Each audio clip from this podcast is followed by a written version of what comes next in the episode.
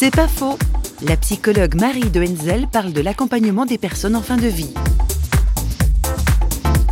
J'ai choisi un exemple, quelqu'un qui a décidé de ne plus s'alimenter, qui a simplement demandé à ce qu'on veille à ce qu'elle ne souffre pas, à ce qu'elle soit propre et à être entourée. Ce qui a été fait et en fait elle s'est éteinte doucement. C'est exactement une illustration du laisser mourir. C'est une grande liberté de pouvoir dire bah, je me laisse glisser dans la mort, respectez cela, n'intervenez pas. Et en fait les gens croient qu'il faut un médicament pour délivrer, mais ce n'est pas ça qui délivre. Ce qui délivre c'est de donner la permission de mourir Dire à l'autre, bah, tu peux mourir. Laisse-toi aller. Nous sommes là. Nous t'aimons jusqu'au bout et nous t'accompagnons. Et à ce moment-là, on se rend compte que les personnes s'éteignent tout doucement. Euh, c'est une chose qui est très difficile de faire passer quand on n'a pas eu l'expérience de l'accompagnement.